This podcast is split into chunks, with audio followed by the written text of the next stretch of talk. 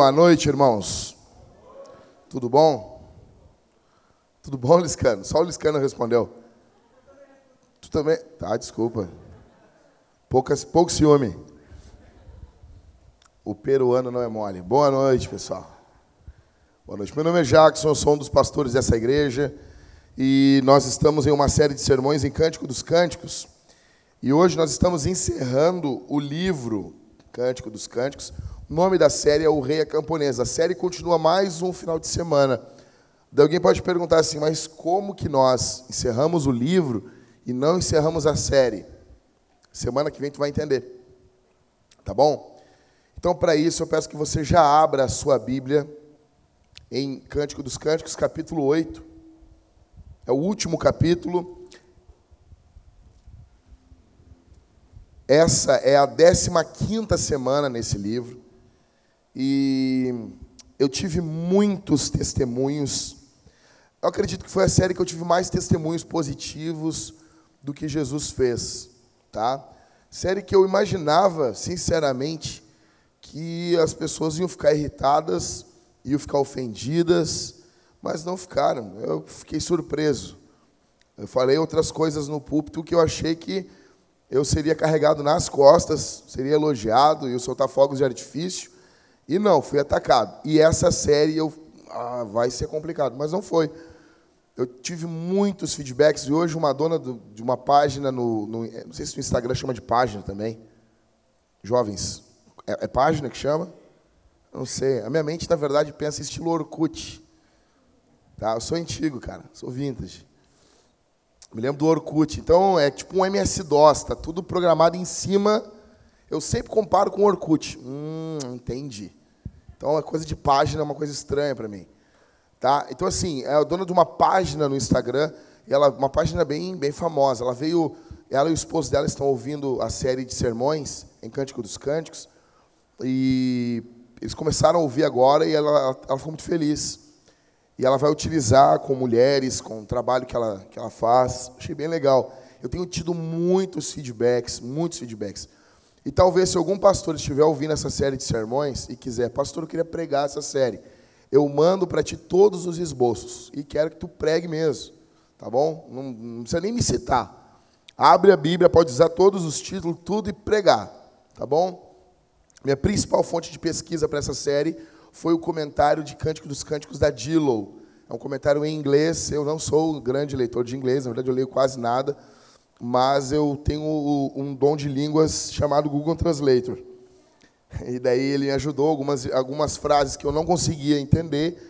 Eu pedi ajuda para alguns irmãos e, e fui entendendo. Fui no tato e foi uma benção, uma benção, uma benção, uma benção. Usei outros materiais, mas esse foi o principal material. Vamos lá então. Cântico dos Cânticos, não fecha a Bíblia, fica com ela aberta aí. Capítulo 8, versos de número 5. É o sexto cântico, são alguns cânticos que tem dentro do livro, esse é o sexto. Quem começa cantando aqui, falando, é o coro. Quem é essa que vem subindo do deserto, apoiada em seu amado? Agora a esposa responde: Debaixo da macieira eu o despertei. Ali a sua mãe teve dores de parto ali esteve com dores aquela que o deu à luz. Verso 6. Lindo, lindo, lindo demais isso aqui. Ponha-me como selo sobre o seu coração, como selo sobre o seu braço, porque o amor é tão forte como a morte, e o ciúme é tão duro como a sepultura. As suas chamas são chamas de fogo, são labaredas enormes. As muitas águas não poderiam apagar o amor, nem os rios afogá-lo. Se você lembrou do Jairinho e da Cassiane, você congregou em uma igreja pentecostal. Amém? Ainda que alguém oferecesse todos os bens da sua casa para comprar o amor, receberia em troca apenas o desprezo.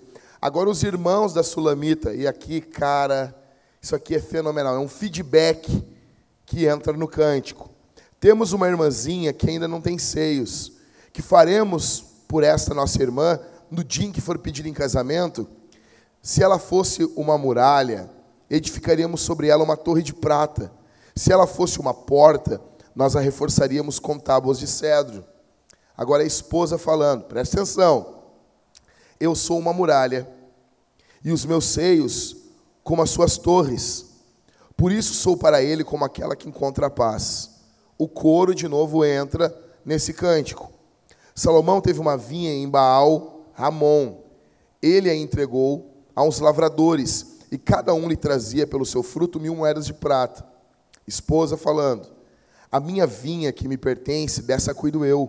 Você, Salomão, terá suas mil moedas, e os que guardam o fruto dela, as suas duzentas. O esposo: Você que habita nos jardins, os meus companheiros querem ouvir a sua voz, eu também quero ouvi-la. A esposa: Vem depressa, meu amado, correndo como um gamo ou um filho da gazela sobre os montes perfumados. Pai, eu peço a tua graça para pregar a tua palavra aqui, no nome de Jesus. Bom, não fecha a Bíblia, fica com ela aberta aí, tá bom? Gente, nós estamos muito alegres aqui na Vintage. Eu já quero anunciar aqui para os irmãos. Ontem nós, nós fomos ver um prédio, foi uma loucura. Tínhamos um jantar de membros aqui. De seis em seis meses nós fazemos um jantar de membros aqui na Vintage, só para os membros. E o tema é Dê o seu melhor. Então, são os melhores pratos de comida, são os melhores. Cara, loucura. E ontem foi brutal demais. Eu não sei. Eu não comi nada desde ontem, Catito. Eu não sei se tu, como é que tu tá. Eu tô, tô ainda só curtindo aquilo. Foi. E nós tivemos uma reunião e depois nós fomos ver o prédio da igreja que, se Deus nos permitir, nós estaremos mudando de prédio aqui em Porto Alegre. Tá bom? Meu, foi. Que isso? Eu pensei que tinha até mais animação dessa gurizada aí. Nós vamos nos mudar de prédio em nome de Jesus.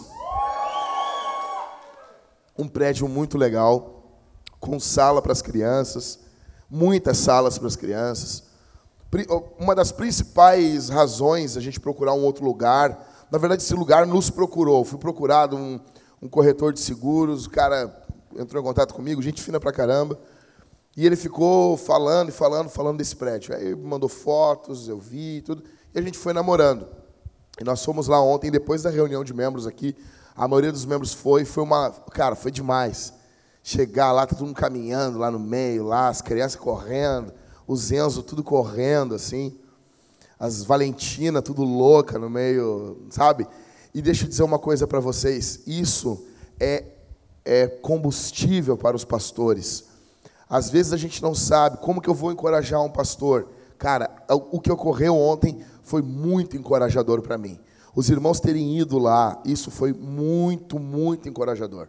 Quando anunciei aqui, porque o corretor disse ontem de tarde, cara, traz o teu povo aí, traz eles. Eu disse, mas como Gessé? Né? O nome do cara, né? Gessé, nome de crente. Nome de filho de crente, é da tribo. Aí disse, mas como, cara? Não, não, eu vou estar tá, vou tá com a chave. Tu me passa um fio que eu venho para cá em 10 minutos. E foi isso que aconteceu. Ó, vamos lá e saímos bem louco, parecia o povo de Israel depois de comer a Páscoa, né? Nós chegamos lá meia-noite pouca, parecia o povo de Israel mesmo. Tudo, todo mundo andando assim, bem louco. Foi muito legal, foi demais. Demos outra coisa. Ontem nós eh, nós pegamos um próximo uma próxima marca de igreja, porque existem coisas para você ser uma igreja, você tem que ter, né? Então, uma igreja tem marcas. É, para o Mark Dever são nove marcas. Para mim não sei se é tanto assim. Mas primeiro, para tu ser uma igreja, tu tem que ter chiclete debaixo do banco. Esses dias eu olhei um chiclete debaixo do banco e disse, somos uma igreja. Segunda coisa, um coralzinho de crianças desafinadas. Com as pessoas todas felizes. Só está feliz a igreja local, porque os visitantes acham, o que é isso? Nós já tivemos. E ontem nós fechamos a cota com a igreja toda orando em círculo, uma roda cutia. Toda a igreja tem que fazer uma oração num círculo ainda. Se não fizer, não é igreja. E ontem, ontem nós estávamos lá, de mão dada, assim. Baita de um círculo enorme, aquele prédio gigante. Cabem 2.500 pessoas sentadas. Uh, cara, nós temos infinitude de salas lá. Podemos receber pessoas, podemos receber, acolher pessoas. Já temos um casal que provavelmente aqui da nossa igreja vai morar lá. Então nós estamos muito encorajados. Eu peço que você se junte na missão de Deus aqui em Porto Alegre. Zona Norte também. É, tem o pessoalzinho aqui da igreja da Zona Norte, são tudo, tudo fã da Zona Norte.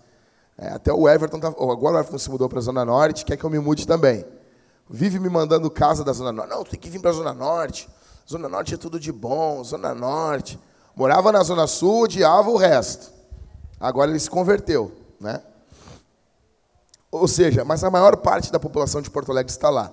Então eu peço que você ore por isso, tá bom? Sem mais delongas, vamos para a Bíblia. Bom, a pergunta que fica para nós, nós começamos a série de sermões, eu falei para vocês, essa série eu, eu, eu prometi muito ela. Eu falei para vocês uma coisa, ela seria dividida em duas partes. A primeira parte, como acender a chama da paixão. Eu sei que fica meio, meio castelhano isso, as, as chamas da paixão. Parece nome de novela mexicana, tá? Mas a primeira parte do livro lida como acendermos as chamas dentro do casamento. A segunda parte trabalha como nós mantermos essa chama acesa. O título do sermão hoje é Espalhe o fogo do amor ao longo da vida. O foco aqui é como mantermos, como vamos manter a chama do Senhor durante 50, 60, 70 anos. Como? Como vamos manter? Porque, deixa eu dizer uma coisa, principalmente para os solteiros e para quem é casal novo aqui, nós temos um grande problema. Nós achamos que um, o prazer, a chama, sabe, é, o, o impulso romântico dentro do casamento, ele é algo natural. Ele é algo que vai ocorrer, que as pessoas ah, deixam ao natural. E principalmente nós brasileiros, latinos, nós amamos coisas espontâneas. Nós amamos as coisas que são espontâneas. Coisa muito programada, muito pensada, muito estudada, muito fomentada, são coisas que nós não gostamos muito. Então, quando eu vejo pessoas com problemas no casamento, a maioria das vezes, esses problemas ocorrem porque elas acham que uma, uma paixão bíblica dentro do casamento é algo que deveria ocorrer espontaneamente, quando não é. Quando é algo que tem que ser trabalhado dia após dia, fomentado. É algo que tem que ser estimulado. Então você tem que entender isso. Você precisa entender isso. Como que a gente faz para manter uma chama acesa por 50, 60, 70 anos? Acho que eu, eu, Catito, vocês são de aniversário de casamento hoje? Quantos anos, Catito? 35 anos. Eu não estou falando nada, eu tinha dois anos quando eles casaram. Dois anos. Catito já estava. 84 foi o casamento? Estava casando. Imagina isso. Que alegria. 35 anos. Segundo, segundo que eu, o que eu pesquisei para essa série, que eu li, o 35 ano é o melhor ano do, casa, do, do casamento. Ele chega no clímax. Ele passa por. As maiores tribulações são nos primeiros anos. E quando chega no 35 ano é o ano da maturidade. Vários estudos dizem que é o melhor ano do casamento. Em todas as áreas. Como que a gente consegue isso? Vamos para a Bíblia. Vamos lá. Verso 5. Quem é essa que vem subindo do deserto, apoiada em seu amado? Debaixo da macieira eu o despertei. Ali a sua mãe teve dores de parto, ali esteve com dores aquela que o deu à luz. Bom, vamos lá. Vocês se lembram semana passada que eles tinham ido fazer uma aventura sexual ao ar livre. Vocês se lembram disso? Falei para vocês considerarem isso, não é para sair fazendo que nem louco no meio dos matos em Porto Alegre. Por favor. Eles tinham saído os dois, o casal, dentro do casamento, a fazer uma aventura sexual ao ar livre, tá bom? Eles estão retornando. Eles estão voltando para casa no verso 5 agora. E como é que eles estão voltando? O coro diz: quem é essa que vem subindo do deserto apoiada em seu amado? Eles estão voltando do seu esconderijo e eles estão caminhando e ela está apoiada, debruçada escorada, enganchada no seu amado. Isso, cara, não sei vocês, eu amo essa mulher aqui em Cântico dos Cânticos. Ela é uma mulher vibrante, é uma mulher forte, e nos nossos dias, uma mulher forte é uma mulher mandona, uma mulher brigona, uma mulher goteira, não cala a boca, fica o tempo todo gotejando, falando, reclamando, fica reclamando o tempo todo. A força dessa mulher, eu acho fenomenal nela, que ela é uma mulher forte e ela é tão forte que ela se apoia no seu marido. Porque tu tem que ter uma feminilidade de verdade para ser uma mulher submissa. Tem que ser muito mulher. Tem que ter muita, muita, muita força para rejeitar os encantos da cultura e se submeter ao teu marido. Ela vem como? Apoiada no seu marido, ela é dependente. Ela quer intimidade. Ela quer depender. Deixa eu dizer uma coisa aqui para nós aqui. Se tem uma coisa que a gente precisa aprender é a depender um do outro. A cultura diz o contrário. Não tem que depender de homem nenhum. ri. Por favor, Crie briga quando sair da igreja. Eu peço que você faça isso. Crie caos onde você for. Por que, que você passa desapercebido? Essa semana, crie briga com as pessoas. Brigue, brigue, brigue, brigue, brigue, brigue, brigue, brigue. Por favor, faça isso pelo seu pastor. Faça isso por Jesus. Brigue em nome de Jesus. Discuta, bata a boca. Por favor, como que alguém chega na tua cara? Fala do teu marido tu fica quieta. Não! Se levante de forma educada e diga assim, como o John Piper ensina num vídeo dele: o que tu está falando não corresponde à verdade. O que tu está falando é mentira.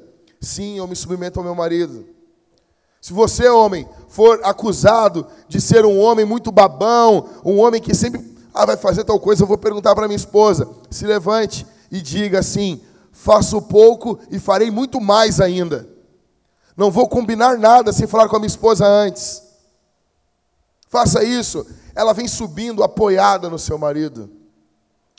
Deus os fez para dependermos sim um do outro. Precisa ter mais dependência dentro do casamento. Ah, mas e, e se, e, e, se, e, se, e se morrer? Eu vou sofrer? Sim. Bem-vindo à vida de verdade. Não devia ter dependido tanto? Deveria sim. Mas vou passar problema depois? Sim! Sim! Essa é a vida. Nós não estamos programados para uma separação. Nós não estamos programados esperando a morte. Nós casamos para envelhecermos juntos. Ah, mas pode acontecer alguma coisa? Sim, pode. Vamos sofrer? Vamos. Esse é o casamento. Bem-vindo. Ela está apoiada. Aí ela fala sobre a macieira, né? Verso 5 ainda. Macieira já foi usada no livro, dando a ideia de um sabor. Um sabor que desperta. Então, a primeira coisa que a gente está vendo aqui, no verso 5, em primeiro lugar, é o amor sendo despertado. O amor é despertado dentro do casamento com dependência. Quando dependemos uns dos outros. Se você não consegue confiar para depender, não deveria nem ter casado. Primeira coisa, dependência. Segunda coisa que nós vemos é o amor definido. Acompanha comigo o verso 6 e o verso 7. Para mim, um, dos pontos mais altos de todo o livro. Vamos lá?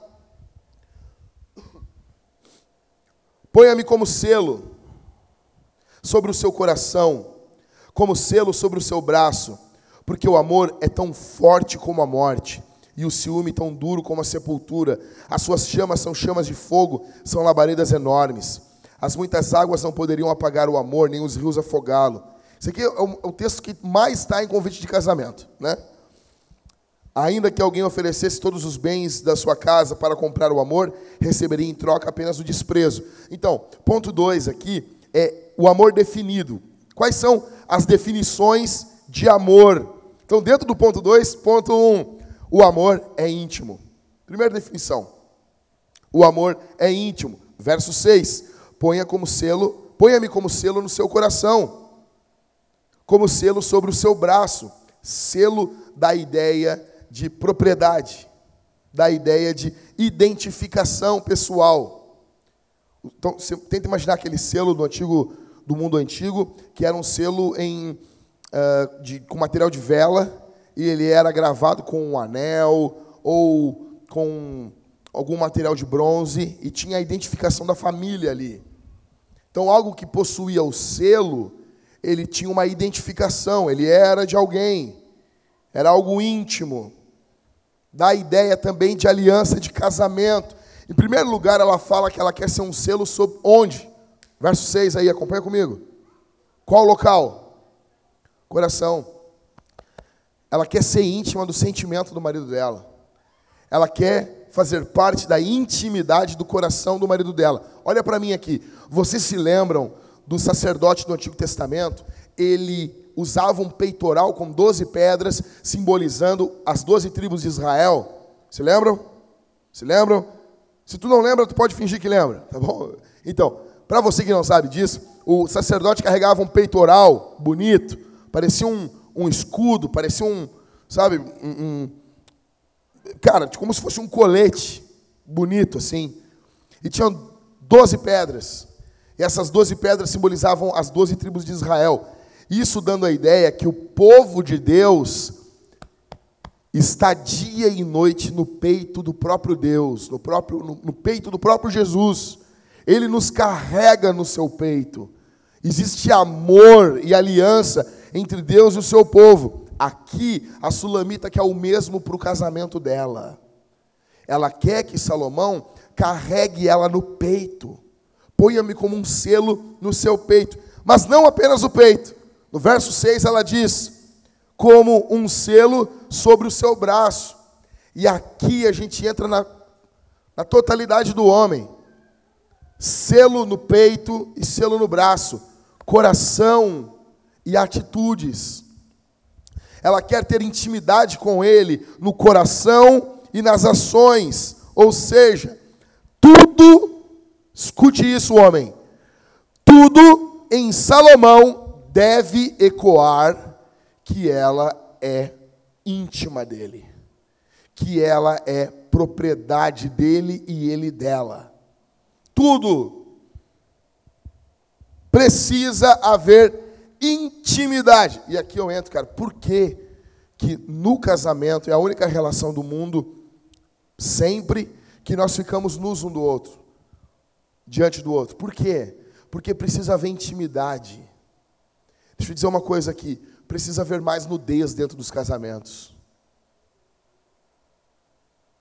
Quando eu falo nudez, eu não estou falando só nudez de roupa, mas também precisa haver Sabe, eu fico com, eu acho muito estranho uma, algumas coisas.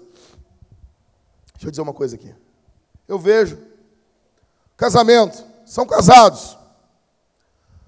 Ah, eles tiram a roupa, eles fazem sexo torrencial, legal. Mas na hora do dinheiro, cada um tem o seu dinheiro. Deixa eu dizer uma coisa. Prepara o lombo aí. Isso é algo do diabo. Se você tem o seu dinheiro e o seu marido tem o outro. Se você, homem, tem o dinheiro, sua mulher não sabe nem quanto você ganha, você é um moleque. Aqui não existe isso. Quem tu pensa que é, Jack? Sou pastor e plantador dessa igreja. É por isso, na nossa igreja é local de homens apaixonados pelas suas esposas. Cara, se eu não recebo ninguém na minha casa, eu deixei de falar com uma pessoa muito importante da minha família. Muito importante. E não recebo, e pode o Papa falar, recebe, não vou receber. Porque trata a mulher que nem um cachorro. Você acha que nós vamos estar aliviando dentro da igreja? Jamais, rapaz. Como assim? Tiram a roupa, ficam nus e cada um com seu dinheiro. Como assim? Tem gente que não sabe nem o que a mulher ganha, a mulher não sabe, a mulher não sabe nem o que o marido ganha. Aí morre, é uma correria, não sabe de nada. Não tem senha de cartão, não sabe de nada. Tem que haver nudez. Gênesis 2: Homem e mulher estavam nus e não se envergonhavam. Ela sabia tudo dele, ele sabia tudo dela. Tem que ter isso aqui, aqui na Vintage. Nós somos uma, um time, uma igreja contracultural, que se dane o que a cultura está dizendo. Ah, mas isso vai ofender a cultura. Eles nos ofendem o tempo todo e não estão pedindo desculpa. Outra coisa. Como que pode ter nudez e o marido não ter a senha da rede social da mulher e a mulher não ter a senha da rede social do marido? Como que pode? Como que pode? Como que pode ter senha no celular que a mulher não sabe? Gente, deixa eu dizer uma coisa para vocês. Deixa eu, deixa eu abrir o peito aqui. Eu sou tão neurótico com isso. Eu sou neurótico. E eu quero que Deus me faça mais neurótico ainda. Eu tenho tanta vergonha do que vão pensar que assim, eu tenho, eu não sei como é que é o nome, eu tenho um, um, um sistema de segurança no meu WhatsApp que ele é aleatório, ele pede uma senha. Minha esposa sabe. Mas ele pede de vez em quando, não é sempre. Então, às vezes eu vou abrir o WhatsApp e ele pede uma senha. Aí, eu tô com algum irmão, eu vou abrir o WhatsApp, olha aqui, e pede a senha. Eu, eu me sinto tão mal, assim, basta que o cara vai pensar que eu boto senha no meu WhatsApp? Cara, deixa eu dizer uma coisa para você. Eu tenho um e-mail, tá? Um. Os obreiros têm a senha meu e-mail. O Everton volta e meia, está com o meu e-mail aberto. Recebe as coisas da igreja, às vezes vem no meu e-mail. O Everton tem acesso. Eu amo isso. Nós precisamos. Cara, é uma benção isso para mim. Uma benção. O pessoal aqui, os jovens, estão sempre entrando nas minhas redes sociais. Aí essa semana o Levi foi entrar lá. E às vezes, o que, que acontece? Às vezes eu recebo uma mensagem, entraram no seu Facebook. Eu pergunto para os guri, cara, não tem problema entrar, só me avisa, para não saber se eu, se eu não fui hackeado, entendeu? Daí o Levi mandou mensagem antes de ontem assim: Ô Jack, só não me derruba aí. Não. Fui eu que entrei. Não, fica, fica à vontade aí, Levi. Pode mexer à vontade aí. Não tem nada para esconder. Só vai ter um xingamento aí. Isso aí deixa passar. Agora, cara, como que assim? Que nós vamos ter casamento e, e nós vamos ter uma rede social um do outro. Vamos lá, isso é uma coisa que eu aprendi com o pastor Daniel. Esse telefone, teu telefonezinho é com rede com, com digital? É, né? Bota digital do teu marido no teu celular e vice-versa. A minha esposa, ela bota digital no meu celular. Tá? Bota digital e meu telefone nem é o bicho. Tá? Eu já tenho a digitalzinha. Pobre, mas o café é bem doce. É, bota digital, tá ali, tá, bota digital no meu celular ali e abre. E eu com dela a mesma coisa. Pode botar 20 dedos, 19 se for o Lula. Consegue, cara. Então, a gente tem que ter nudez. Casamento tem que ter intimidade. Então, a primeira característica do casamento, do amor, ele é íntimo. Segundo, verso 6 ainda. O amor é intenso. Em primeiro lugar, o amor é íntimo. Isso aqui eu vou pregar. Se prepara que eu vou pregar isso aqui muito em casamento, tá? Você vai ouvir muito esse sermão de novo. Em segundo lugar, o amor é intenso. Verso 6. Porque o amor é tão forte. Parte 2, parte dois, tá? Como antigamente os irmãos falavam, parte B do versículo. Porque o amor é tão forte como a morte, e o ciúme é tão duro como a sepultura. Suas chamas são chamas de fogo, são labaredas enormes. Deixa eu explicar uma coisa aqui. Então, o amor é intenso. Que ciúme é esse? Não é um ciúme destrutivo.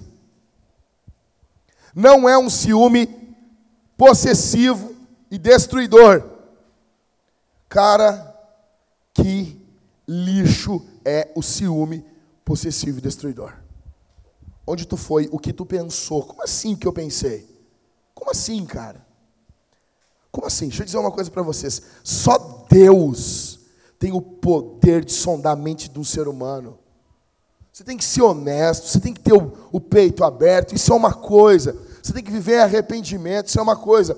Outra coisa é você querer controlar todas as ações de uma pessoa. Isso é coisa de ditador infernal. Aí fica uma desconfiança. Escute isso aqui. O amor não suspeita o mal. 1 Coríntios 13, 6.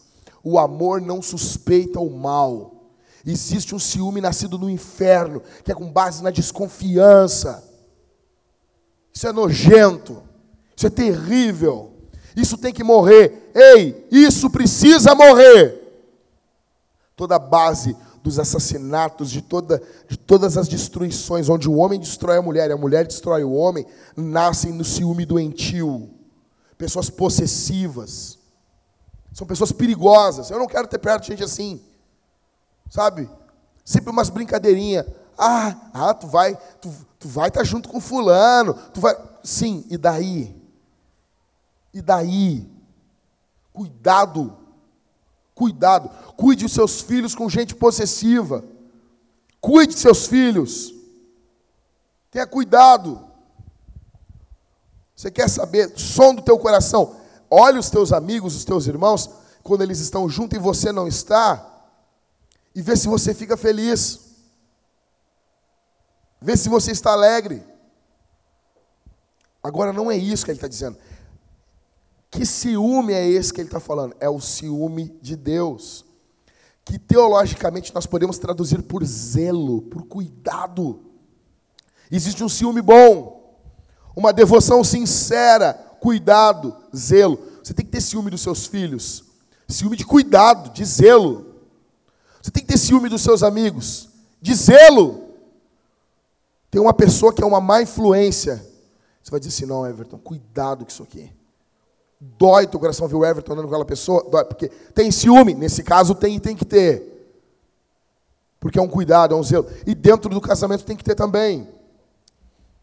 É básico, é profundo. Aí, beleza. Aí vai falar sobre chamas, né?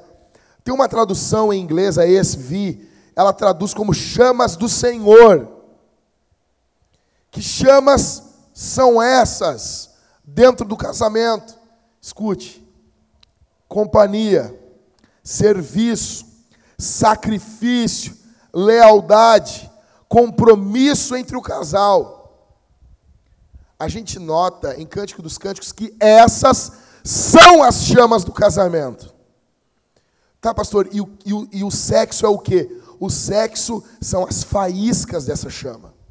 Não é. Então, assim, você quer melhorar a vida sexual? Melhora o serviço, melhora o compromisso, melhora o sacrifício, a lealdade. Por consequência, isso vai ser a chama. As faíscas serão a vida sexual que vai ser aquecida. É essencial. Então, em primeiro lugar, o amor é íntimo. Em segundo, o amor é intenso. Verso 7. Terceiro, o amor é indestrutível. As muitas águas não poderiam apagar o amor, nem os rios afogá-lo. Ou seja, ou seja, é uma chama que não apaga com muita água. Pode estar um rio muito louco, pode ter abrir uma barragem, pode vir muita água, chuva e não apaga essa chama. Por quê? Essa chama é alimentada pelo próprio Deus. E deixe-me dizer uma coisa aqui. Eu vou falar muito isso semana que vem. Se o seu casamento for centrado em Deus e não em você, e não nas suas a sua postura mimizenta dentro de casa, se o seu casamento for centrado em Jesus, ele é indestrutível. Se o centro do seu casamento não for as bobagemzinhas que você aprendeu quando criança, que ah, tem que ser desse jeito. Não! Se o centro for Jesus, o Cristo, aquele que serviu, aquele que foi crucificado, se você servir, se você for focado em Cristo e no outro, Deus vai ser o centro e o seu casamento vai ser indestrutível. Um casamento centrado em Jesus passa por todas as adversidades e prossegue até o fim. Em quarto, o amor é incomparável. Verso 7, segunda parte. Ainda que alguém oferecesse todos os bens à sua casa, para comprar o amor, receberia em troca apenas o desprezo. Pode ter todo o dinheiro do mundo.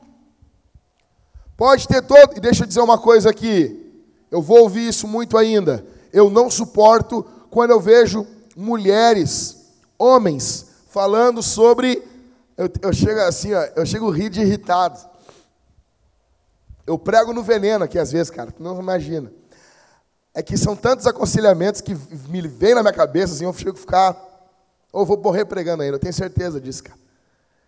Nossa, eu não suporto o tema assim, ó, a minha carreira.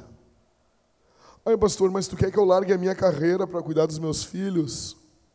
Não, mata eles. Mata, foga. Eu vejo os caras assim, ah, pastor, mas a, a minha mulher não entende, pastor, que isso é a minha carreira. O animal, o imbecil, que se dane a tua carreira. O teu casamento vale muito mais do que isso. Não, mas essa é a minha profissão. Deixa eu só, deixa eu só explicar um negócio para vocês. Eu amo pastorear. Eu amo pregar. Eu vou à loucura pregando, eu vou à loucura pastoreando, eu amo isso.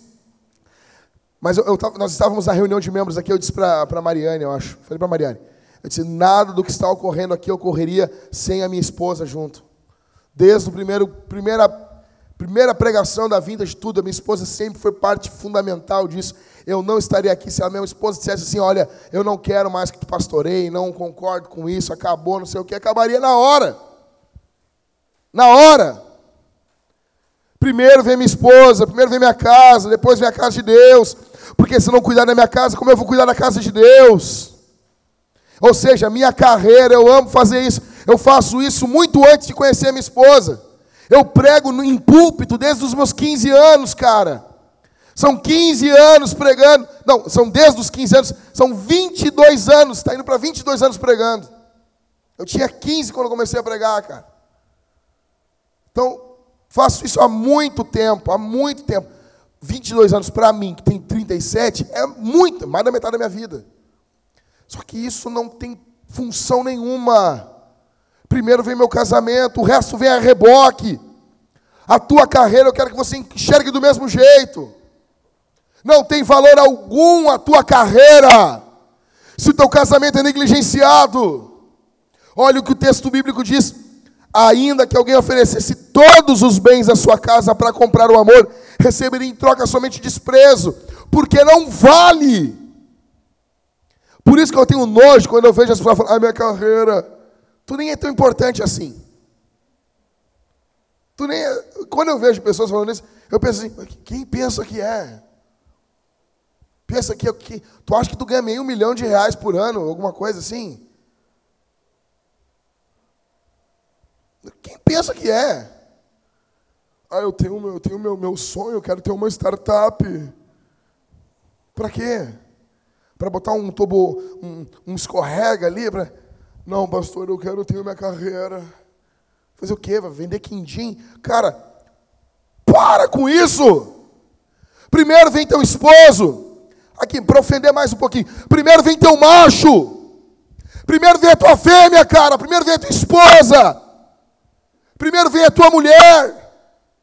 Que se dane o teu gerente. Trabalha, te dedica a tudo. Mas primeiro vem a tua família. Fico louco. Fico, fico louco com isso. A minha carreira. A casa está toda esculhambada. E a mulher, a minha carreira. A família está toda destroçada. E o cara, a minha carreira. Que carreira, rapaz? Então, o amor é incomparável. Em quarto, o amor é incomparável. Agora a gente vê o amor sendo desenvolvido. Verso 8. E aqui dobra a tua atenção. Para mim é uma das partes mais lindas também aqui desse texto. Aqui é fenomenal. Os irmãos da Sulamita vão falar agora. E há um feedback, presta atenção. Temos uma irmãzinha que ainda não tem seios. O que, que é isso aqui, gente? Ela é novinha, uma criança. Ela não tem seios, ela é novinha, ela é uma criança ainda. Tá bom? Aí eles perguntam: que faremos por essa nossa irmã no dia em que for pedir em casamento? O que, que os irmãos dela estão fazendo? Primeiro de tudo, que a gente não vê a figura do pai aqui. Provavelmente, ou o pai dela morreu, ou ele abandonou a mãe dela. Nós vemos os irmãos dela cuidando dela. E nota uma coisa: isso aqui é fenomenal. Eles estão olhando para ela quando criança e eles já estão projetando quando ela for mais velha e eles estão planejando como vai ser o futuro dela. Nós precisamos projetar o futuro dos nossos filhos. Eu não sei vocês, cara. Eu não sou, ah, vou falar, eu vou falar minha experiência. E eu não estou falando que eu, eu não sou o melhor cara do mundo. Tenho muitos pecados. Mas eu pego a minha filha, às vezes, eu boto ela no meu colo, fico com ela abraçado, e eu boto a mão no, no, na barriguinha dela e eu oro pelo ventre dela. E eu oro assim, Senhor, me dá netos. Que a minha filha, quando crescer, quando se casar, ela seja fértil. Cuida dos órgãos dela, cuida do, dos órgãos reprodutores, cuida da minha filha, Senhor. Faz da minha filha uma mulher fértil. Quero ter netos. abençoa ela. Daí eu abraço ela, fico falando eu oro pelo casamento dela. Eu oro pelo futuro marido dela, que com certeza nesse período está cagado em algum lugar do mundo. Ele está todo cagado em algum lugar. Está fazendo cocô em algum lugar. E eu estou orando por ele. Deus, abençoa, abençoa, que seja um homem de Deus. Que seja um homem de Deus, Senhor. O que está acontecendo aqui? Eles estão com ela, olha verso 8. Ela é novinha ainda, sulamita, e eles estão preocupados com o futuro dela.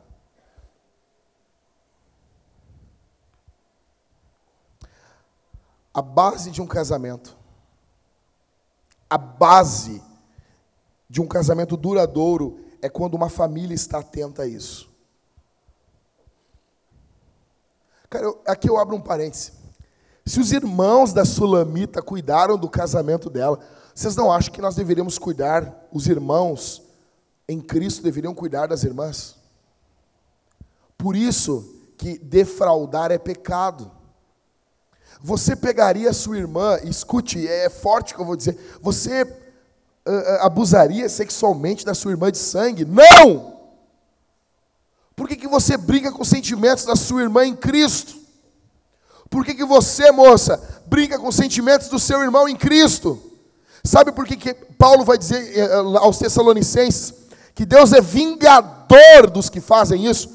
Cara, quando a Bíblia diz, quando você defrauda um irmão, você desperta sentimentos no coração do seu irmão e da sua irmã que você não vai suprir, a Bíblia diz que Deus é vingador, ou seja, você tem Deus por inimigo. Qual o pai que chegasse em casa e visse o seu filho estuprando a filha, a irmã, ele, o que, que ele faria com esse filho? Ia socar o filho. É o que a Bíblia está dizendo que Deus vai fazer com as pessoas da igreja. Ele é vingador. Você não desperta sentimentos em irmãos e irmãs da igreja que você não vai corresponder. O que, que é isso? Isso é babaquice, isso é idiotice. Os irmãos da Sulamita estão preocupados com ela. Você precisa se preocupar com os teus irmãos, com as tuas irmãs. O sucesso do casamento dos nossos filhos amanhã depende do nosso cuidado dele com eles hoje. Depende hoje. Então, nota, verso 8, eles estão preocupados. Verso 9, eles têm um plano. Olha o plano desses irmãos. Olha, lê comigo aí, lê comigo, acompanha aí, verso 9. Se ela fosse uma muralha, edificaríamos sobre ela uma torre de prata. Ou seja, se ela for uma muralha, o que é uma muralha, cara? Você não consegue entrar. Se ela for uma pessoa impenetrável, olha, olha o plano desses caras. Se ela for uma muralha, quando ela ficar mais velha, nós vamos fazer botar uma torre, nós vamos embelezar ela nós vamos tornar ela uma mulher atraente, não sedutora, uma mulher atraente. Porque ela precisa ter contato, ela precisa saber falar, conversar. Aí olha, olha o que ele diz na segunda parte do verso 9. Se ela fosse uma porta, nós a reforçaríamos com tábuas de cedro. Ou seja, se ela for uma muralha impenetrável, nós vamos embelezar ela. Se ela for uma porta onde qualquer um entra, tem, tem acesso, nós vamos reforçar essa porta dependendo do jeito que a sulamita for, vai ser a forma que a família dela vai tratar com ela. A estratégia dos irmãos, os irmãos estão atentos à irmãzinha deles. A estratégia deles depende do jeito que a irmã vai ser. Se for difícil de ser acessada, se for, perdão, se for fácil de ser acessada, se vocês, se eles notarem que ela é seduzida facilmente, então eles vão ser mais rigorosos, mais criteriosos, vão proteger a virtude da sua irmã. Mas se ela for uma pessoa impenetrável, que não tem contato com ninguém, então eles vão encorajar ela a se relacionar.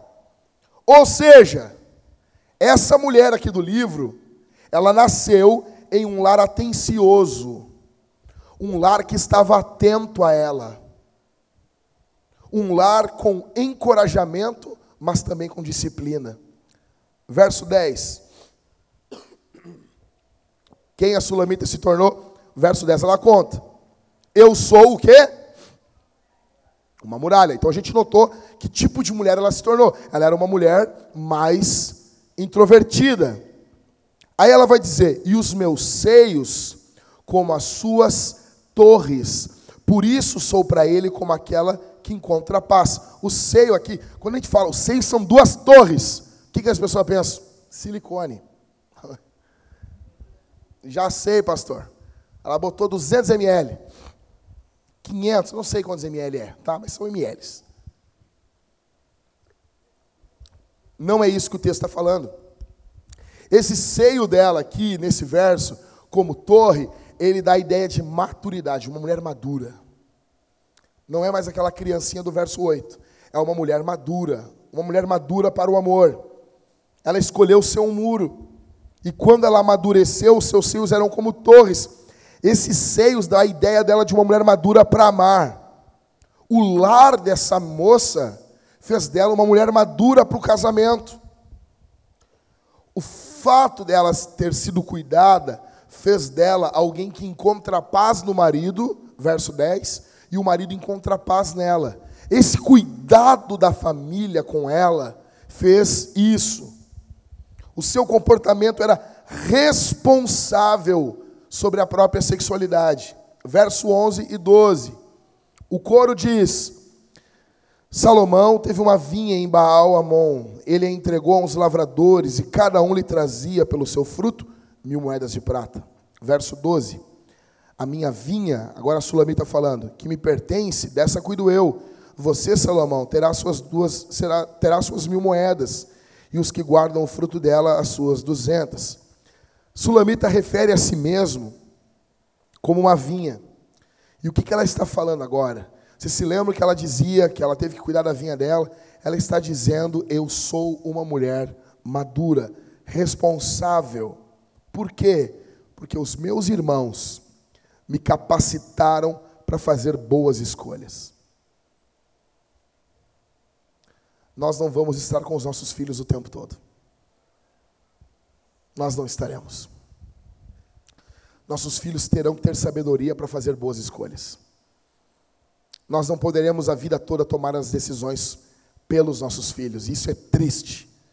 E depois que você tem filho, você pensa nisso, isso mói você. Eu estava no enterro do meu, de um tio meu, do meu tio avô, e estava com alguns primos lá que eu não via há muito tempo, mais de 20 anos. E, e tem uma tia minha muito querida. E ela, ela tem quatro filhos. Ela estava contando sobre um dos filhos dela, de um, de um primo meu. Ele está morando na Bahia também há mais de 20 anos. Ele já tem 40 e poucos anos. E ela contando que ele vai passar 10 dias agora no, no período do Natal com ela. Vai vir com a família, passa dez dias e volta.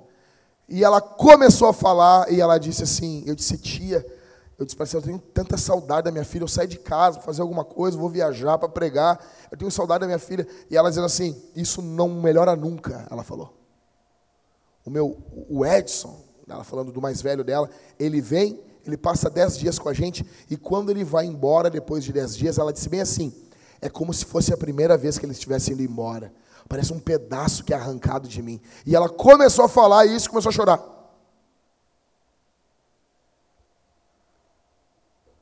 Só que não importa, os nossos filhos vão sair. E eles têm que ser cuidados hoje para tomar boas decisões amanhã. O que, que ocorreu com essa mulher aqui é isso. Três coisas bem rápidas, importantes, sobre esse flashback. Primeiro, ela vem de um lar onde o amor é associado à disciplina. Nós precisamos vincular o amor à disciplina, não ao oba-oba. Segundo, o amor é o resultado de um comportamento responsável. O amor envolve responsabilidade. O problema no nosso mundo hoje, tudo é amor para o nosso mundo. Ah, vamos fazer amor, vamos ter amor, eu tenho amor. Não tem amor porcaria nenhuma. Isso não é amor coisa nenhuma. Em terceiro, o amor dentro desse lar era dado livremente. Em quarto, agora vemos o amor desfrutado, verso 13. Presta atenção aqui, principalmente as solteiras. Escutem. Você que habita nos jardins, os meus companheiros querem ouvir a sua voz, eu também quero ouvi-la. Bom, esse, os meus companheiros, o meu aí, esse termo ele não está no, no hebraico. A maioria dos comentaristas hoje entende que não, que não é legal colocar ele no texto. Então seria mais ou menos assim: você que habita nos jardins, os companheiros querem ouvir a sua voz. Então não seriam os companheiros de Salomão, mas seriam os amigos da Sulamita, da Tirza. Seriam os amigos dela. Tá bom? E ele diz assim: Eu também quero ouvi-la. Eu também quero estar junto. Esse verso aqui ele retrata o dia que ela está indo embora da casa dela, em casamento com Salomão. Os amigos da infância dela querem se despedir, querem dar tchau, eles querem ouvir um adeus. Salomão quer participar disso também. Escute, foco, observe. Salomão quer fazer parte dos amigos dela. Note uma coisa: um namorado do inferno sempre vai querer isolar você da sua família. Moça, me escute. Um namorado do inferno. Senhor, como que eu vou saber se o meu namorado é do diabo? Isso é uma, uma ótima oração, né? Você não acha isso? Saber se alguém é do diabo? Ai, nem todos são do diabo, como diz a Maria do Rosário. Né? Não, tem gente do diabo sim. É? Claro que tem. Óbvio que tem. E você tem que saber. Uma marca. Um namorado do diabo vai querer sempre te excluir da tua família, dos teus pais, da igreja, dos teus amigos. Quando começamos a namorar, Talita e eu, Talita perdeu a mãe dela quando tinha sete anos. Então a Talita teve uma tia que, que fez as vezes de mãe, criou ela. Mas como a Thalita perdeu uma mãe, todas as outras tias também se achavam um pouco mãe. Então eu tive diversas conversas quando começamos a namorar. E eu odiava aquilo. Eu odiava. Eu ficava irritado com aquilo. Então, uma vez, a mulher sentou comigo e ela começou a fazer perguntas. Ah, quanto que tu ganha? Quanto que faz isso? Tu prefere farinha láctea com leite integral ou, ou leite desatado? Quem matou o Det Reutemann? O homem foi à lua mesmo ou não foi? Começou a fazer um monte de perguntas. Um monte de perguntas. Dizendo assim, não, o Det Reutemann foi a Cássia Kiss que matou. Me diga o nome da personagem. Não me lembro. Foi no banheiro, acho que era Leila o nome dela, alguma coisa assim. Se você não achou isso engraçado é porque você é novo demais. E ela começou a fazer perguntas e eu odiava aquilo, eu odiava, sabe? E daí a tia da Talita dizia uma frase ainda para assim, para humilhar. Ele é só teu namoradinho. Só, só isso. Não é mais nada. Aí casamos. Quando casou, mudou. Mudou. Mudou, cara, mudou. Passaram a me amar, passei a ser Ali eu entendi. Ah, o casamento é um batismo. Eu entrei para a igreja, para a família. E hoje eu vejo que isso é correto, cara. Hoje você tem que olhar para a moça que está namorando e dizer assim: ele é só teu namoradinho, nada mais do que isso. É um cocozinho com, com alegriazinha. Só isso. Me lembro do Mateus quando estava namorando com a Carol, o Mateus ficava louco com a Nani. Ele vinha assim, não sei se podia dizer isso, Mateus, mas azar. Agora, agora vai casar. E o Mateus vinha, não, cara, não, porque eu não sou bem tratado, eu sou humilhado. Cara, eu dizia uma frase para o Mateus, dizia ou não dizia, Mateus? Quando casar vai mudar. Falava ou não falava isso para ele? E o Mateus, não, nunca vai mudar, não sei o quê. Casou, mudou.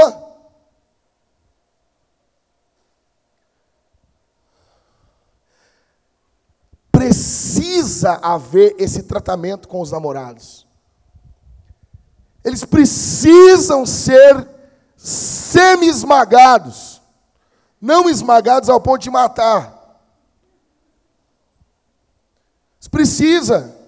Cara, deixa eu citar um, um, uma, uma citação aqui da cultura pop. Eu, eu cresci lendo o gibi. E o pai da Lois Lane, o nome dele é Sam Lane, tá? ele era um general nos Estados Unidos. Lois Lane é a esposa do, do Superman.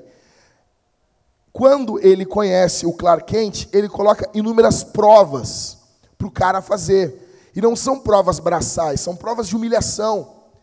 E depois de vários momentos com o Clark Kent, ele chega e diz para Lois: Ele é o homem certo para você. Aí ela diz: Por quê? Porque ele não foi embora. Ele não foi embora. Todos no lugar dele iam embora, não me aguentavam. E ele foi o único que aguentou. O que que está ocorrendo aqui? Salomão está chegando, ele quer participar da vida dela, ele quer ouvir os amigos dela, ele quer ouvir a igreja, ele quer conhecer o pastor, ele quer conhecer o homem certo para você, jovem. Ele não vai isolar você do seu pai, ele não vai isolar você da sua mãe, ele não vai isolar você da igreja, dos pastores. Último verso. Esposa dizendo: Venha depressa, meu amado, correndo como um gamo ou um filho da gazela sobre os montes, montes perfumados. Então, o que ela está dizendo para ele? Encerramos o livro aqui, tá? Você tem que dar graças a Deus, porque nós estamos em uma igreja onde pregamos o primeiro versículo do livro e vamos até o final. O que, que está ocorrendo aqui? O que ela está dizendo para ele? Vamos escapulir. Vamos fugir. Vamos viver uma vida íntima, só nós dois. Vamos casar e vamos sumir depois do casamento um período. Deixa eu dizer uma coisa para vocês. Aqui eu quero dizer, fazer uma aplicação bem, bem, bem caseira. Eu não consigo entender. Por que, que casais ficam nas festas de casamento até o final? Vai no casamento do fulano, ciclano, beltrano, tá, o cara, cara, por que, que vocês não ficam na festa de casamento um período e depois sumam? Sumam sem dar tchau para as pessoas. Passem o sapato antes, óbvio. Passem o sapato com uma câmera filmando. Pode fazer até uma live. Para quê? Para constranger. Está comprovado que quando você passa o sapato filmando, a oferta para o casal é maior. Né? Essa talvez era a razão porque Jesus em João está do lado da, do gasofilácio, olhando as pessoas ofertar. Imagina isso, cara. Tu ia ofertar e Deus olhando assim para tua cara, assim. Tu vai dar só essa micharia mesmo? Te abençoa e tu dá só isso. Teologicamente falando, é o que acontece em todas as ofertas no culto. Em todas as ofertas, Jesus está do lado do gasofilácio nos olhando. Você imagina isso? Casamento. Por que, que os casais não casam e vão embora? Batem foto com o pessoal ali, se alegram. Quando vê, cadê o fulano e a fulana? Já foram. Não precisa se despedir. Mas não, eu vou nos casamentos, eu vejo os casais até o último momento no casamento. Que triste. Os caras ficam carregando as coisas. Não, cara, consegue alguém para fazer isso para ti. Não fica até o final, some. Aí chega na noite de núpcias todo cansado, todo desgraçado. Acorda no outro dia seco, desnutrido. O que, que ela está falando para ele aqui? Vamos sumir. Eles têm um anseio de ficarem juntos, eles têm sede de comunhão. Ok, beleza. E nós? Isso aqui são eles. E nós aqui, para ir embora? O que, que isso tem a ver com a gente? Deixa eu dizer uma coisa. O nosso amor dentro do casamento é uma chama. Deus deseja que essa chama continue acesa por muitos e muitos anos. Só que como que um amor, como que um casal pode manter essa chama acesa? Eles precisam fornecer o combustível certo. Existem três nomes para amor em hebraico. O primeiro é amor de serviço, sacrifício, lealdade, compromisso. O segundo é o Dodge, que eu já falei para vocês, que é o amor sexual, é uma paixão enraizada no sexo.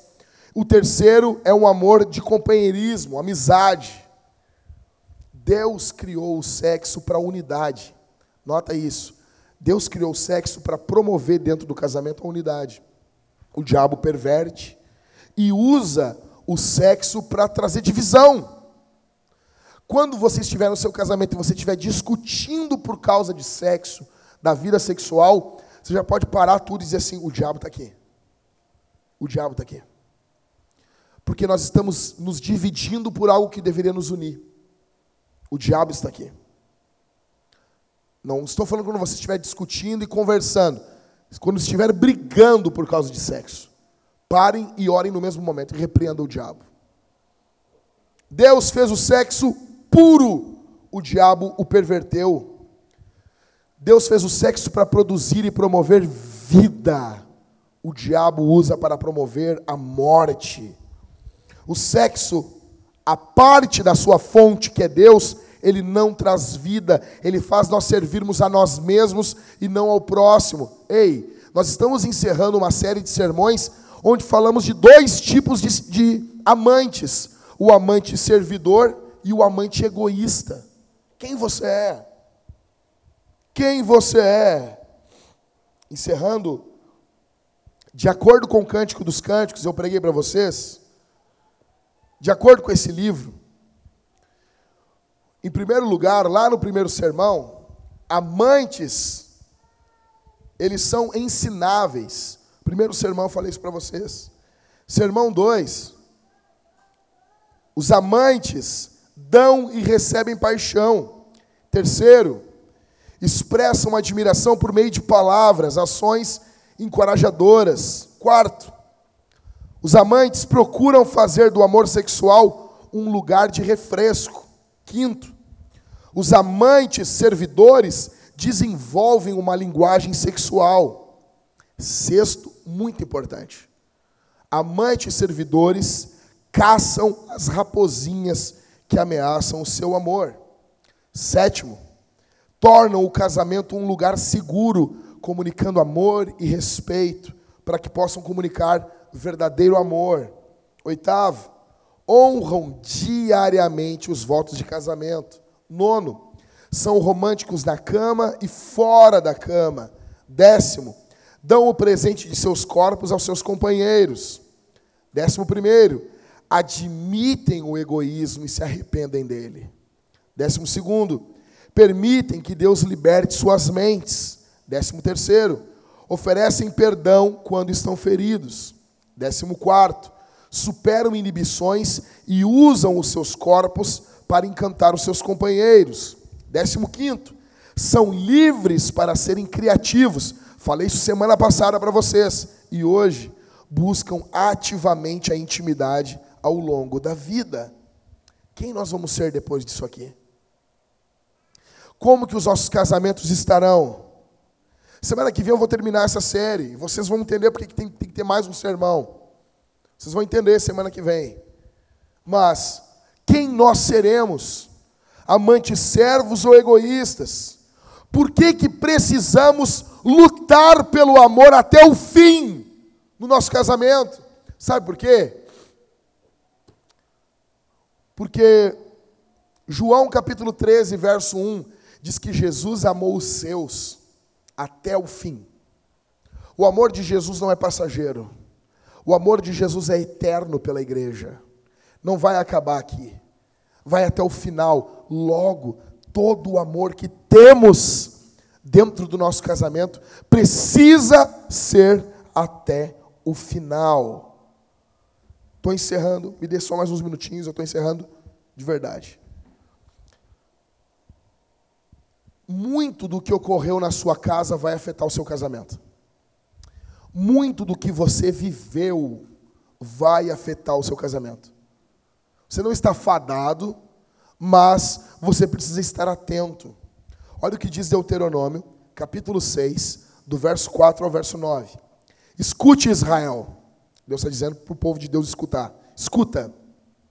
O Senhor nosso Deus é o único Senhor. Mandamento 1. Não terás outros deuses. 5. Portanto, Ame o Senhor seu Deus de todo o seu coração, de toda a sua alma e com toda a sua força. A totalidade do ser deve amar o Senhor. Verso 6.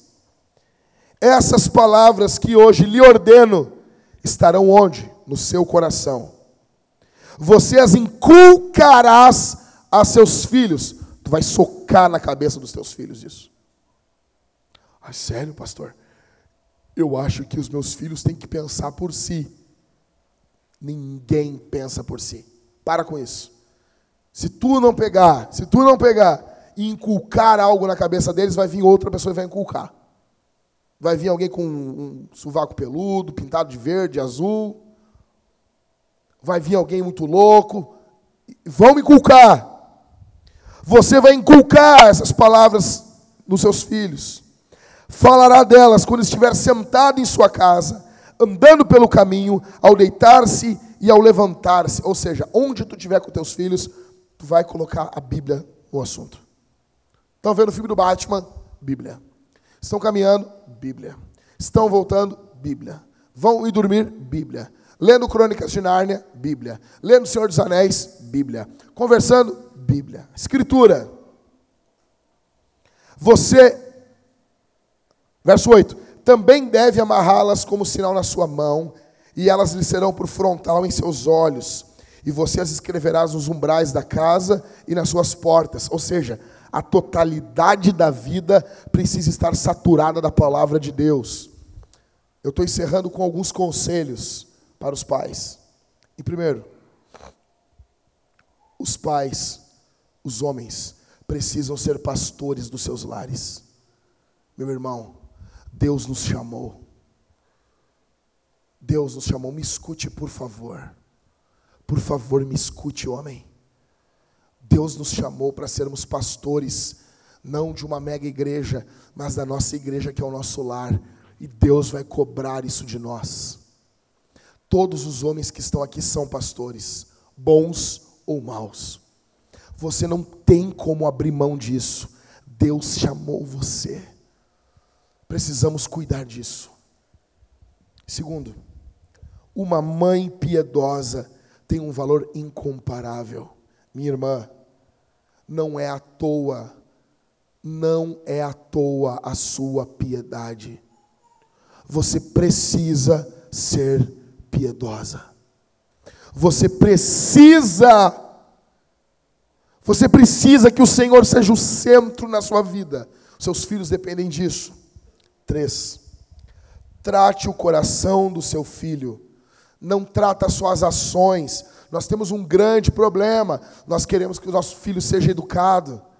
Sabe? A minha filha está o tempo todo rindo, o tempo todo rindo. Aí eu chego lá no meio das pessoas, ela fica com a cara de bunda assim, ó. Estava você de casa agora para vir para cá? Nossa vizinha, um amor. Um amor. Uma senhora de setenta e poucos anos, um amor.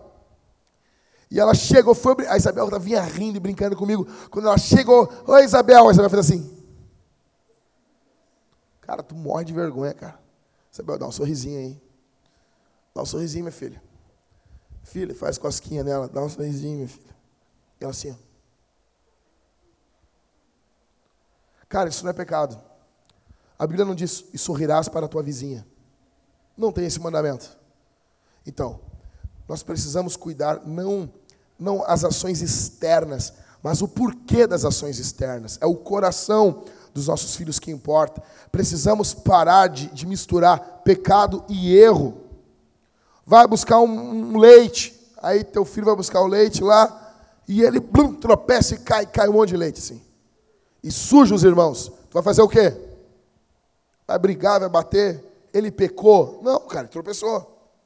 Pode xingar, pode, ó, mais atenção, mas não é pecado que ele fez. Agora, vai buscar o leite lá e ele vem e, e joga na cabeça do irmão leite. Isso é pecado. Precisamos diferenciar pecado de erro. Precisamos expor o evangelho para os nossos filhos. Quarto, confesse pecados na frente dos seus filhos. E isso encoraja os seus filhos a confessar pecado também. Nós temos um grande problema. Nós não pecamos, parece. Nós não erramos. Tem que dizer, ei, Jesus é o salvador do papai também. Jesus não é só o seu salvador, ele é o salvador da mamãe.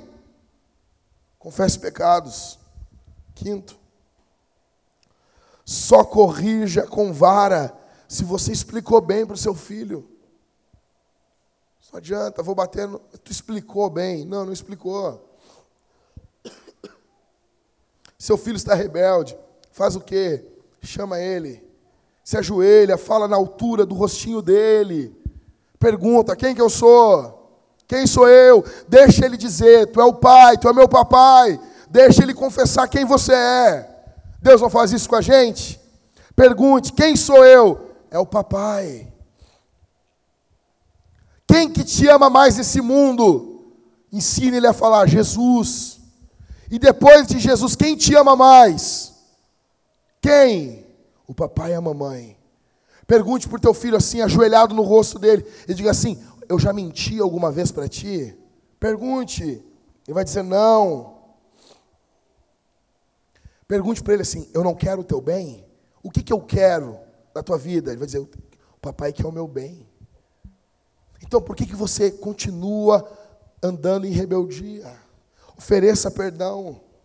Ore, abrace, acolha.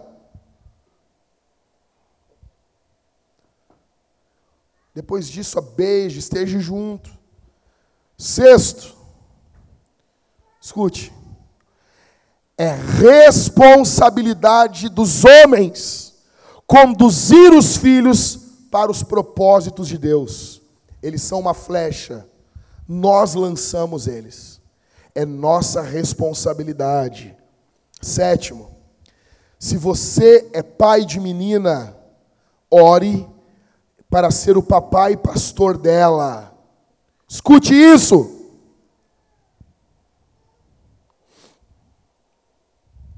Essa semana eu recebi um, um, uma mensagem. Uma moça casou com o primeiro namorado que teve. Primeiro namorado. Vocês não têm ideia do que esse namorado fez depois de casado essa mulher fazer. Vocês não têm ideia!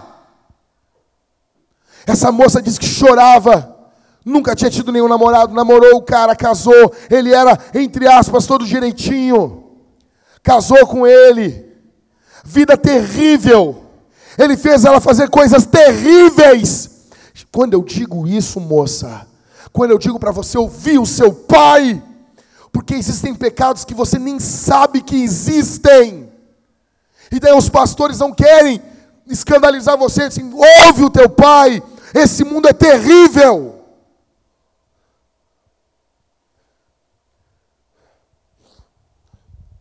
um lixo, cara. O cara, um lixo. E eu fico pensando, olha minha filha, olha a filha dos irmãos. Pensando, cara, com quem que essas gurias vão casar? E eu quero dizer aqui, eu quero levantar aqui um clamor. Não entregue sua filha para casar com alguém que vê, que consome pornografia. Não entregue! Pornografia é uma fábrica de loucos. Isso não é brincadeira, cara. Não importa o quanto eu grite, eu não tenho condições de expressar a seriedade do que eu estou falando aqui. É impossível. Por isso nós temos que cuidar muitas coisas dentro da igreja. Por isso que eu falei, eu disse, coisas terríveis estão começando a acontecer no meio do povo de Deus. Homens que estão na igreja, jovens cantando, ministrando, tudo, são viciados em pornografia. Isso não é brincadeira. Ei, ei, ei, ei, ei, não entregue os seus filhos, suas filhas para casar com pessoas assim. Nós devemos amar, devemos acolher, devemos ajudar, mas não, não, não, não, não, não. Não tem condições. Você não lidera o seu cinto, você não vai poder liderar uma mulher de Deus. Não tem como. Sabe o que, que estão fazendo agora? Sabe o que eles estão aconselhando agora em sites pornô? Sabe qual é o conselho? É fazer sexo com a mulher enquanto ela amamenta o próprio filho. Tem coisas, tem coisas, tem relatos que as pessoas me digam. Vocês não imaginam o que está ocorrendo no mundo hoje. Por isso, quando eu digo aqui na igreja, ei, você não deve fazer sexo com seu filho dentro do quarto. Respeite o seu filho. Respeite o seu filho.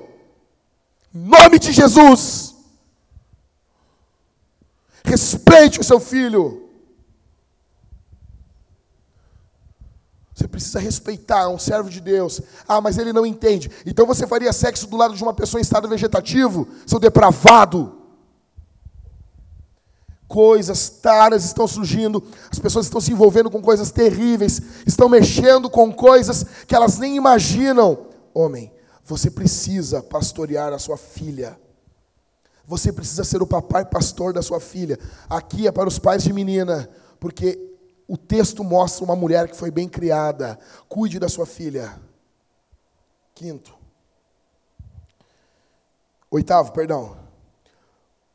Cuide da sua filha, não deixe ela sentar no colo de outros homens. Eu não estou falando se ela é uma criança pequena, ah, bebê, botou na, na perna. Mas eu vejo, às vezes, eu vou na casa das pessoas, eu vejo crianças de 4, 5 anos correndo para sentar no colo de um homem. É porque ela não senta no colo do pai. Tem uma sede de comunhão. Quando cresce um pouquinho mais, entra na adolescência, um rapaz vai chegar e vai oferecer aquilo que o pai não ofereceu. Uma menina para ganhar cheiro do pai, beijo do pai, para estar tá junto com o pai e com a mãe. Cuide da sua filha. Nono, treine sua filha. Ouça até o final que eu vou dizer agora. Treine sua filha para ela ser atraente. É papel do pai tornar a filha atraente, não sedutora. Atraente, com dons, talento, inteligência nosso papel. Nossa filha ser inteligente, expressar, usar os seus dons, ser uma pessoa que sabe, sabe falar, não sedutora. Ela precisa ser modesta. Nós precisamos, ei, ei, ei, ei, ei, ei, me aguenta mais um pouquinho aí. Nós precisamos de pessoas, mulheres modestas. Tem algo errado com o povo de Deus. A gente vai em casamento, as pessoas as mulheres, as mulheres enlouquecem em casamento. As mulheres ficam loucas em casamento. Elas botam umas roupas de prostituta. Eu não falei essa palavra sem querer. Eu vou falar de novo. Prostituta. De vagabunda. Aí ele falou essa palavra, falei, vou falar de novo. Roupa de vagabunda. Tem algo muito errado. Tem algo muito errado no meio do povo de Deus. Tem algo, tem uma ânsia de mostrar as carnes que ânsia é essa?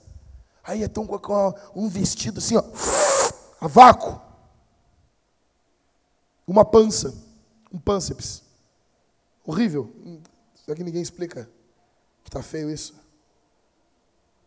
Alguém avisa que está horrível essa roupa? Por favor, tu pode ser decente, tu pode ficar linda e não ficar desse jeito. Usa uns vestidos curtos, cara não consegue sentar e ainda cruza as pernas. Por favor, bota, vai lá, bota lá.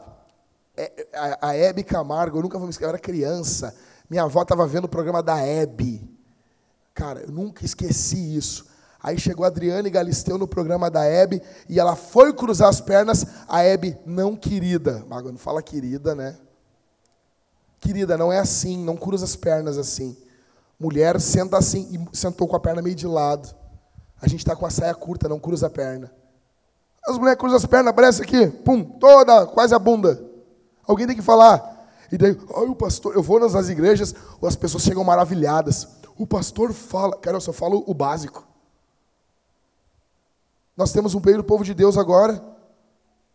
Tu vai, fui na casa de uns irmãos, tá ali teu. Chegamos lá, os irmãos, ah, olha nossa nossas fotos, nosso book de grávida. É, que legal, vamos ver. Quando abrir os dois pelados. Eu quero entender por que, que grávida acha que pode ficar pelada. Por quê? Eu não consigo entender porque grávida faz para o filho ficar em silêncio. Por quê? Eu não entendo, mas isso não tem problema. As mulheres gostam disso. As mulheres ficam felizes fazer. Por que eu não estou ouvindo barulho nenhum? Faz esse barulho aqui do chu aí, não tem problema. Isso não tem problema. Mas por quê? Aí quando a gente olhando a foto, tava a mulher pelada, o cara segurando os peitos da mulher, só as mãos do cara. Dois gordos. Eu fiquei, não, fiquei olhei para minha mulher, sei que a gente segue olhando as páginas aqui. E os dois juntos. Por favor. É, é carência, né? Tá grávida e é tá carente, quer aparecer, quer botar foto no Instagram Quer, aí as amigas idiota falam, maravilhosa. Deus vai julgar tu também, tu é mentirosa. Ela não é maravilhosa. Está parecendo um barril do Chaves e está elogiando. É verdade.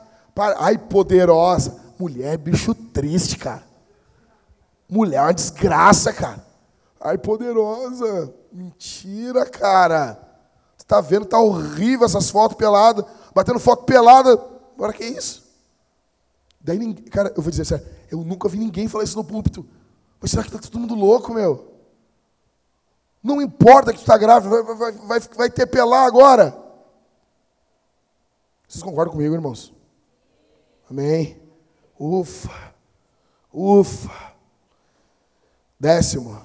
Estou terminando, tá? Seja o tipo de pai que você quer que a sua filha se case. O tipo de homem. Deus, provavelmente a sua filha vai se casar com alguém muito parecido com você. Isso tem que alegrar você ou perturbar você. Décimo primeiro. O namoro ocorre com a participação do pai. Do pai. Ele tem que encarar você, ele tem que conversar com você, ele tem que convencer você. Você não tem que ter medo dele. Sentar, perguntar, fazer inúmeras perguntas. Décimo segundo, esteja atento à sua filha, não ignore sua filha. Décimo terceiro, tenha momentos sozinhos com a sua filha. Bote ela, leve ela para sair, bota um vestido, abra a porta do carro, porque não é só falando, cara. A gente precisa que a mulher ela, ela, ela se acostume a ser bem tratada por um homem. Porque quando vier alguém, ela não vai aceitar maltratamento. Décimo quarto, tem encontros então com a sua filha. Décimo quinto, ore pela sua filha. Décimo sexto, ouça a oração da sua filha. Pelo que, que ela ora? Décimo sétimo, seja o papai e pastor da sua filha. Décimo oitavo, observe o cabelo da sua filha, as roupas, o sapato. Cara, olha só, minha filha tem, vai fazer nove meses. Eu chego no quarto e começo assim, como tu é linda, meu amor. Como tu é bela. Fico elogiando ela, elogiando, e ela, às vezes parece que ela fica com vergonha. Como tu é linda, meu amor. Elogie sua filha. Elogie. Você tem uma filha, elogie ela. Elogie a beleza dela. Elogie o cabelo, o sapato, elogie a roupa, bota um vestido. Essas coisas vão moldar nela como que um homem tem que ser. Encerrei. Acabou. Fechei a Bíblia. A Bíblia é sobre Jesus. A Bíblia é sobre Jesus. E a Bíblia acabou de nos encerrar aqui, em Cântico dos Cânticos, mostrando os irmãos da Sulamita cuidando dela. Os irmãos da Sulamita cuidando dela. A boa notícia para você é que Jesus cuida de você, minha irmã. E esse sermão é uma prova disso. É Jesus, o teu irmão mais velho, cuidando de você. Jesus quer o teu bem, meu irmão. Jesus é teu irmão mais velho. Jesus é como os irmãos da Sulamita que estão atentos a ela e estão cuidando dela. Jesus é o teu irmão mais velho e ele cuida de você. Ele está cuidando da tua casa. Ele quer que você tenha um lar abençoado. Jesus morreu em uma cruz para salvar pecadores e reunir em uma família. Jesus está cuidando você para você não ser ciumento e nem ciumenta, desvairado para destruir o seu casamento. Jesus está cuidando você, minha irmã, para você não sair em uma palavra de, de um lobo que vem até você e quer arrastar você da igreja, do seu pai, da sua mãe. Jesus é teu irmão mais velho e ele está cuidando de você. Esse sermão é uma prova que Jesus cuida da sua igreja. Vamos ficar de pé, irmãos. Vamos ficar de pé. Vamos orar.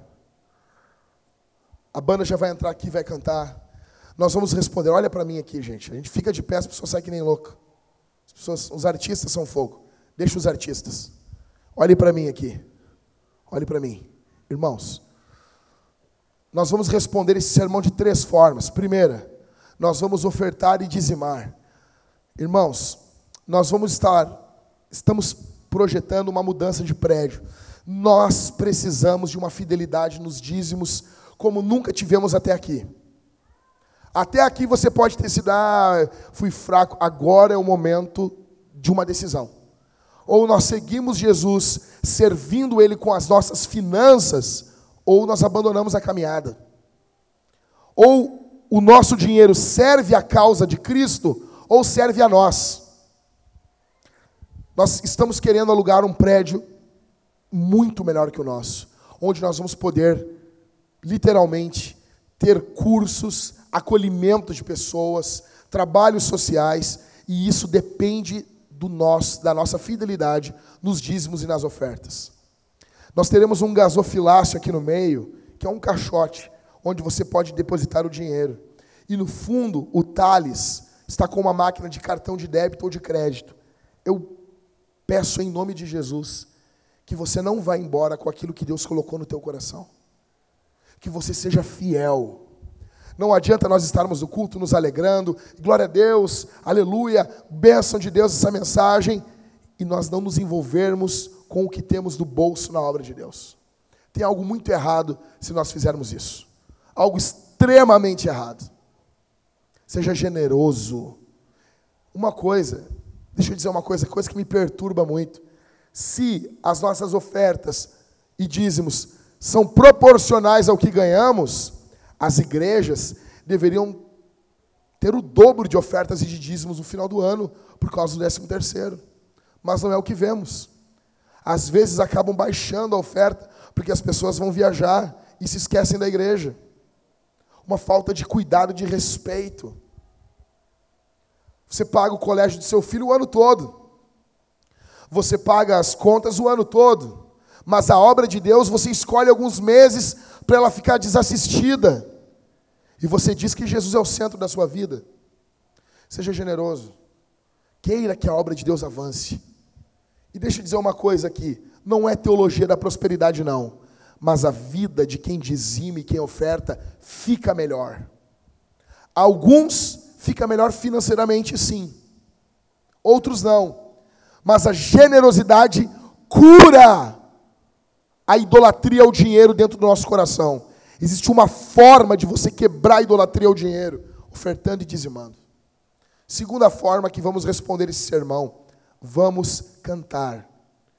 Não me dê o desgosto de ser pastor de uma igreja que fica com as mãos no bolso enquanto estão cantando aqui, irmãos. Tire as mãos do bolso. Tire as mãos, adore a Jesus. Cante ao Senhor. Cante com a banda, adore a Jesus. Eles não são nossos levitas. Eles não louvam a Deus por nós. Nós louvamos a Deus todos juntos. Em terceiro, nós vamos responder o sermão comendo e bebendo de Deus, participando da ceia. Faça desse momento como se fosse o último da tua vida. Um dia tu vai acertar. Saia do seu lugar, venha confessando os seus pecados pelo corredor, se alegre e participe junto com o povo de Deus. Se você congrega em qualquer igreja, em uma igreja que ama Jesus, se você ama o Senhor, se você congrega em alguma igreja e é batizado, você é convidado a participar da ceia junto conosco.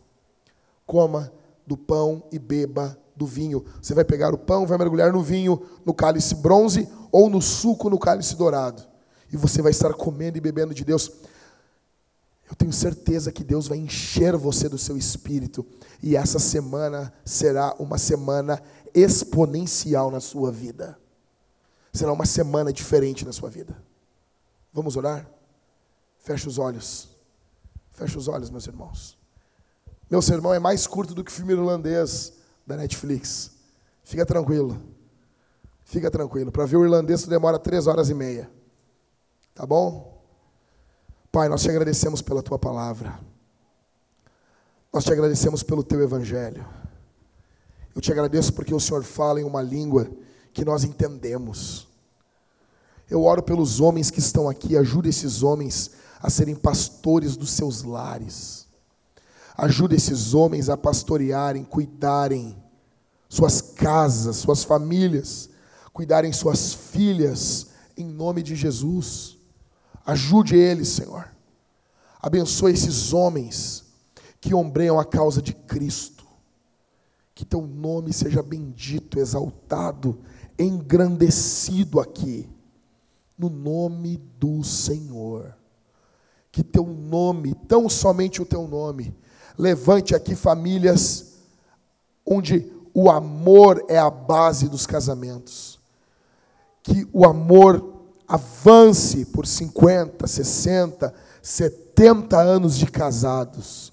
Abençoe os homens e as mulheres que estão aqui. No nome de Jesus, que nossos casamentos não sejam baseados na cultura, mas sejam baseados na tua palavra. Em nome de Jesus. Em nome de Jesus.